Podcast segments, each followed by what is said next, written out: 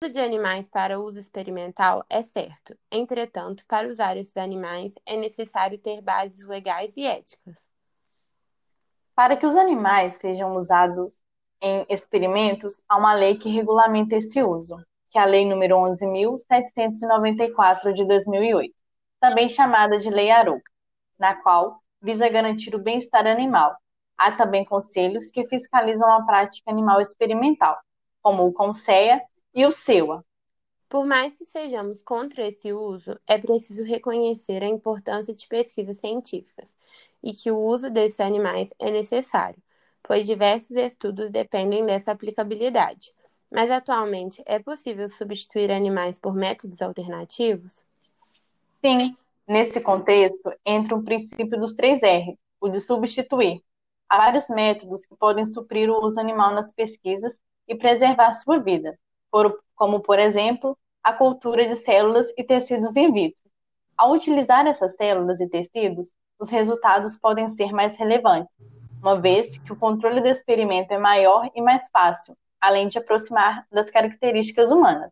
Além disso, tem também a pele em 3D, para testes de cosméticos. Ela possui uma composição muito próxima à pele humana e pode substituir o uso de animais. Tem também modelos computacionais e matemáticos. Esses modelos possuem grande importância na captura de características essenciais do sistema biológico. As informações biológicas são definidas como equações matemáticas e, com isso, os modelos computacionais permitem aos cientistas a descoberta de novas variáveis. Esses modelos permitem ainda a criação de novas hipóteses mais certas sobre determinados processos do organismo.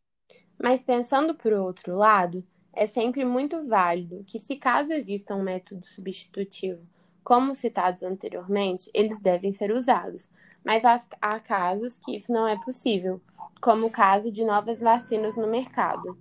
É importante que se faça testes em animais com substâncias novas e pouco estudadas, para evitar que voluntários humanos sejam submetidos a componentes potencialmente tóxicos.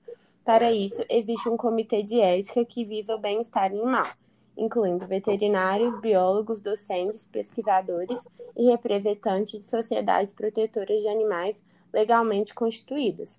Além disso, os modelos apresentam um menor custo e uma fácil manutenção, visto que é mais fácil controlar os fatores avaliados em animais que humanos como é o caso da alimentação.